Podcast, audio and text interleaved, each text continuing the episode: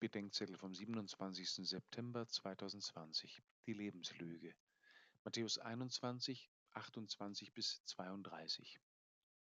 Ich sitze in einer unbekannten Gesprächsrunde. Wir sprechen darüber, was wer beruflich macht, als mich einer fragt, und wie ist das so, mit einer Lebenslüge zu leben? Offenbar fand er, dass der priesterliche Zölibat eine einzige verlogene Heuchelei sei. Ich habe mich sehr geärgert, aber anstatt wütend zu werden, lächelte ich die Sache weg. Doch die Frage hat mich, anders als beabsichtigt, nicht losgelassen. Wie ist das, mit einer Lebenslüge zu leben?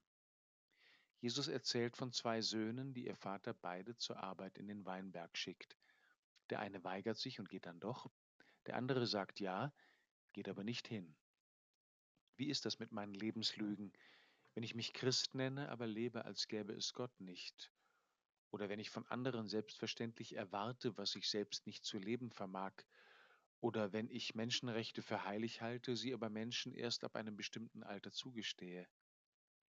Die Zöllner und die Dirnen haben Johannes geglaubt, sagt Jesus den religiös und moralisch etablierten. Ihr aber habt nicht bereut und nicht geglaubt.